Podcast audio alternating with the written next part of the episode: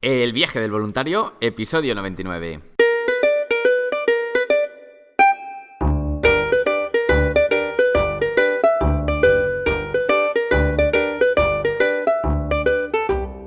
Hola, muy buenos días, bienvenidas y bienvenidos una semana más al podcast donde vamos a hablar sobre el turismo responsable, experiencias de voluntariado, los tipos de programa, diferentes países y todos los consejos necesarios para preparar tu viaje solidario.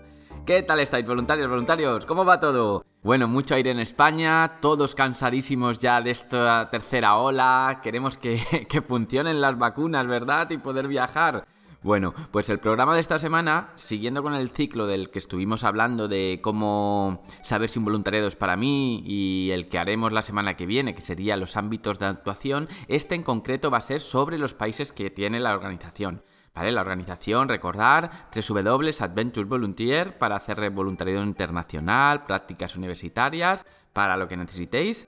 Bueno, antes de hacer la lista de los países, quiero que sepáis cómo elegimos los países, ¿no? Porque eso es, casi es más importante que el país en concreto. ¿Por qué estamos ahí? Al final nos fijamos en esas necesidades, que también haya una seguridad, una accesibilidad para el voluntario y normalmente las organizaciones nos suelen contactar a través de correo electrónico, por Instagram, también nos llaman y nos dicen si les podemos echar un cable con voluntarios, generarles visibilidad o quizás ayudarles en algún proyecto, lo, que necesiten, ¿no? Luego ya la organización, en base a los proyectos que ya tiene, pues ahí contactamos con esta ONG que nos ha contactado. Hacemos sobre todo un estudio de sus necesidades, ¿no? Eh, hablamos mucho con ellos de ver sus estados de cuentas, conocer la evolución de la asociación, también sus proyectos. Miramos también con ellos el realizar un tour virtual que nos enseñan todas las instalaciones, la casa del voluntario donde vais a dormir vosotros, un poco todo. Ahora dirás, Sergio, entonces todo lo haces online. No, no, hasta aquí, hasta el tour virtual, después de haber pasado la elegibilidad de la ONG, ver los estados de cuenta y todo, se hace virtual y cuando ya nos gusta mucho el proyecto, ya se ha hecho el, preconvenio y todo, vamos a firmarlo in situ. Ahí sí que volamos, alguien del equipo, normalmente soy yo, pero bueno, en alguna ocasión ha ido alguien del equipo, algún coordinador. Y bueno, allí se, se, trabaja de voluntario, lo mismito que vais a hacer vosotros. Luego también se vive en la casa del voluntario, te implicas con la ciudad, te implicas con todo, te implicas con los proyectos y ya a partir de ahí firmas el convenio y aunque ya estaba en la web para que el programa se vaya conociendo un poquito y todo, pero a partir de este momento si alguien pregunta por este proyecto sí que le vamos a decir que ya puede ir, que ya está abierto.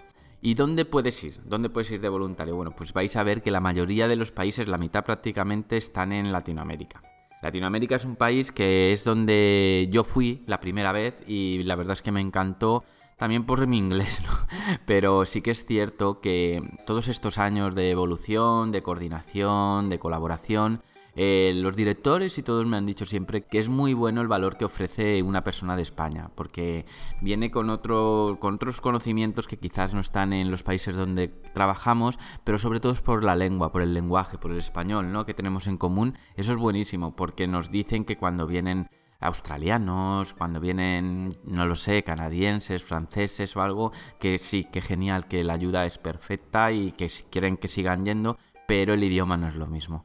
Así que os voy a decir los programas donde los podéis hacer, pero además os lo voy a decir con un programa estrella. ¿Qué quiere decir esto? estrella. Bueno, el programa, digamos, que es particular del país, que no quiere decir que en otros países no los hayas, pero es muy propio del país o por lo menos suele ser el más exitoso del país. Por ejemplo, en Panamá un programa que es muy propio y funciona muy bien sería el de las tortugas marinas, porque allí también se hace trabajos con manglares, se hace desarrollo comunitario con esta aldea de mar, incluso se va a las escuelas a dar concienciación medioambiental, también repasito escolar a los más peques de la aldea, Luego en Costa Rica el programa estrella más solicitado sería el programa de rescate de animales. Allí tienes eh, animales desde jaguar, osos perezosos, bueno, hay más de 600 animales y allí tienes que alimentarlos, tienes que ponerlos en cuarentena si son recién llegados los animales para ver si pueden ser devueltos a su hábitat natural. En Perú el programa estrella es un repaso escolar, pero sí que se trabaja mucho la espiritualidad. Como veis va muy de la mano con Cuzco, porque Cuzco es un país muy espiritual. La verdad es que es un país también para, no perdérselo. ¿eh? Por ejemplo, en República Dominicana el programa estrella es el de inclusión socioeducativa o sociolaboral para los jóvenes con capacidades diferentes. Es súper bonito, de hecho ahora mismo hay dos voluntarias allí. México, un programa muy muy bonito. Allí se trabaja en las escuelas y en todo, pero realmente el programa estrella que tendríamos en México sería el albergue para corrientes migrantes. ¿Qué es esto? Bueno, pues todas las personas que están en Honduras, que quieren ir a Estados Unidos, pues tienen que hacer corrientes de migratorias y lo pasan fatal. Ha salido, de hecho, la semana pasada como en Guatemala los, los paraban los policías de Guatemala y los devolvían, los trataban fatal. Y claro, estas personas están huyendo por las maras, por, por la violencia, porque no tienen agua siquiera y puedan tener un futuro mejor. Y bueno, los albergues estos lo que hacen es darles asilo, se les cura, se les da alimentación, se les prepara también con documentación para que se regulen en el país, cómo podrían acceder a Estados Unidos, cómo se pueden quedar en México, vamos. Otro también precioso que te puede gustar muchísimo, este, este es uno de los que tengo que visitar ahora, por ejemplo, de lo que hablábamos antes, es el trabajo comunitario con comunidades indígenas mapuches. Aquí vas a estar en el sur de Chile con comunidades y vas a vivir como vivían, e, bueno, como viven ellos, pero con esas tradiciones tan ancestrales y es un desarrollo comunitario en colaboración y sobre todo muy cultural. El voluntariado en Honduras, pues pasa un poco lo mismo. Honduras, aunque parezca que es un país peligroso, donde se colabora, es un pueblecito muy rural, muy tranquilo, allí no pasa nada. Y es un, es un empoderamiento más bien a jóvenes pero es un desarrollo comunitario en base a los niños, a la nutrición, a la enseñanza de calidad. Si el que te gusta es Guatemala, por ejemplo, allí va a ser un cole, enseñanza básica. Ahora, ahora no es muy recomendable ir porque tu experiencia quizás se va a quedar muy floja porque los niños van al cole una vez por semana. Ojo, que puedes ir si quieres, porque con los profesores sí que vas a estar preparando las tutorías y haciendo clases virtuales con ellos. Otro de los programas muy importantes y muy necesarios es la atención a jóvenes de Bogotá, de barrios marginales. Ese programa es muy necesario porque, bueno, es o la droga y la calle o estar en el centro y generar otros valores. Luego, el voluntariado en Nicaragua es muy bonito porque el programa estrella de allí sería el empoderamiento con mujeres.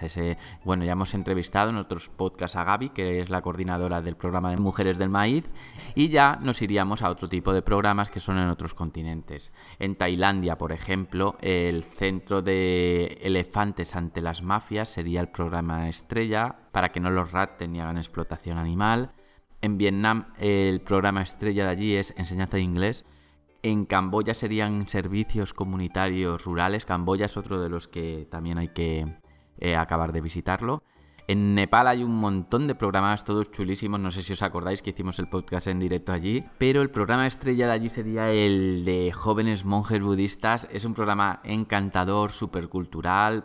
Y en la India, pues el programa, digamos, estrella, o por lo menos el que más me gusta a mí, es el de atención de niños de la calle. Están en un centro en dos turnos, mañana y tarde, y bueno, y, y se les puede generar todo tipo de también de valores, un poco como el de Colombia.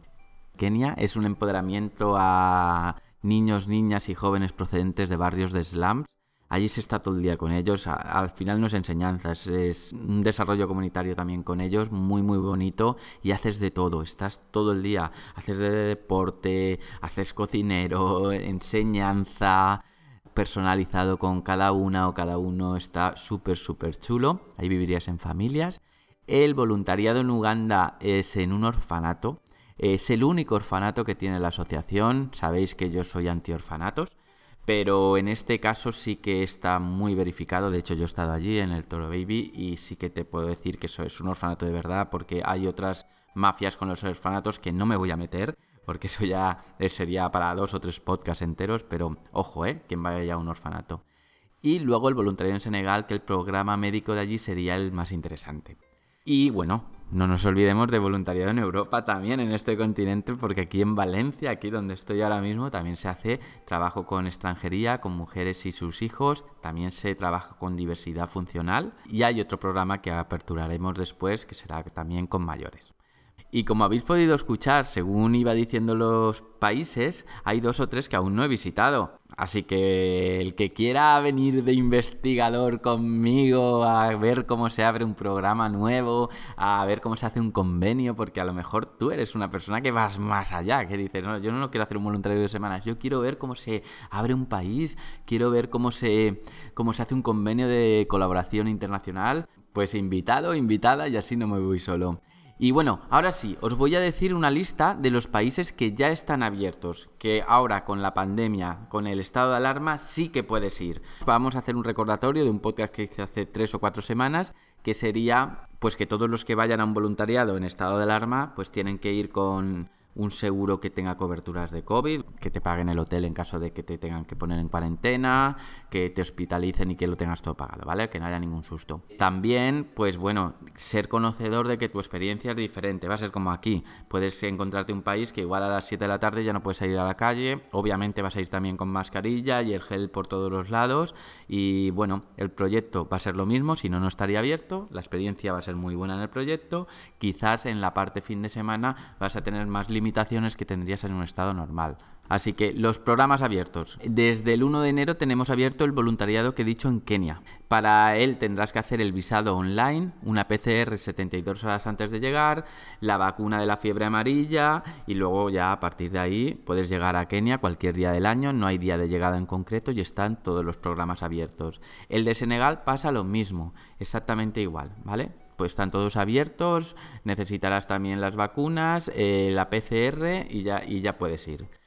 El de voluntariado en Nepal también puedes ir, pero solo a los programas que son de granja ecológica, el programa médico, diversidad y mujeres. Todo lo que tenga que ver con jóvenes, enseñanza, niños, unificación de personas, esos sí que están cerrados. Por lo demás, igual, lo de la PCR 72 horas previas a la llegada y todo eso.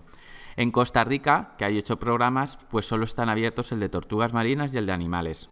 Tiene todo el sentido del mundo, porque claro, estás en la naturaleza, al aire libre y con menos personas.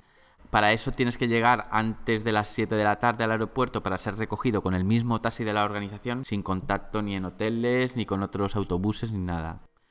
El voluntariado en Perú también está abierto desde el 31 de enero, pero solo el médico y a partir de febrero sería también el de enseñanza y trabajo con las mamás. Este muy interesante, que también lo hemos hablado. Voluntariado en Panamá, también nos vamos a los medioambientales. Quizás el de comunidades indígenas también se va a poder ya empezar a hacer estos repasos escolares y trabajos comunitarios, pero el que sí que vas a poder hacer, conservación de tortugas marinas, protección de animales silvestres, también veterinaria. Otro país que también está abierto ya es el de República Dominicana, que os he comentado que ya hay dos chicas allí. Para esto no están pidiendo nada especial que no sea la PCR de 72 horas antes de llegar. Otros me decís ya la vuelta que Sergio, ¿y qué pasa cuando vuelva de allí? Bueno, pues en principio España tampoco está siendo muy exigente con los que vienen de un país como por ejemplo República Dominicana o Perú. O sea, hay personas que la semana pasada venían de Perú a España y en España no le pidieron la PCR. Ojo, eso no quiere decir que a partir de la semana que viene sí que lo hagan, porque esto es que está cambiando todos los días. De hecho, he dejado toda esta información en la misma página principal de la asociación. Hay una pestaña que pone países para ir en la pandemia, ¿no? Países donde puedo ir, pues ahí le das y toda esta información la tenéis ahí. Y por último, Nicaragua. Nicaragua es otro país que ya está abierto tanto la enseñanza como el trabajo de mujeres. Este desde el 15 de febrero estaría abierto. Así que ya veis, es un podcast que es más bien informativo, un listado, pero sí que me lo habéis pedido, realmente es muy necesario, así que ya por hoy finalizo. Recordad que la semana que viene vamos a hacer el podcast muy parecido, pero hablando de los ámbitos de programa que puedes hacer, los que hay, los que están abiertos, todo. Y también, como siempre, agradeceros el venir a los proyectos, el compartir este podcast, poner comentarios, poner likes, sobre todo vuestro tiempo, el estar aquí estos 10, 15 minutos que suelen durar estos episodios y acompañarme cada semana. Así que ahora sí, me despido de todos, os deseo un feliz sábado, un bonito domingo y hasta la próxima semana.